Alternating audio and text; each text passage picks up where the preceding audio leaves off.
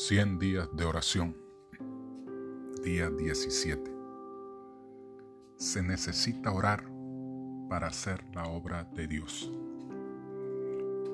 Se necesita mucha oración y el ejercicio más vigoroso de la mente si queremos estar preparados para realizar el trabajo que Dios nos confíe.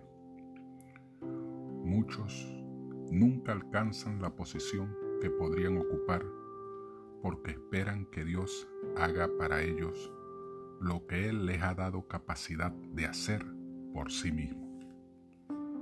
Todos los que hayan de ser útiles en esta vida deben pasar por la escuela de la disciplina mental y moral más severa.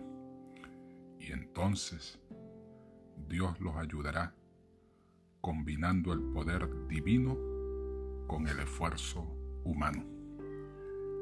Conflicto y valor, página 370. Dios te bendiga en este día. Ora y esfuérzate. Y recuerda, alaba, confiesa, agradece y pide.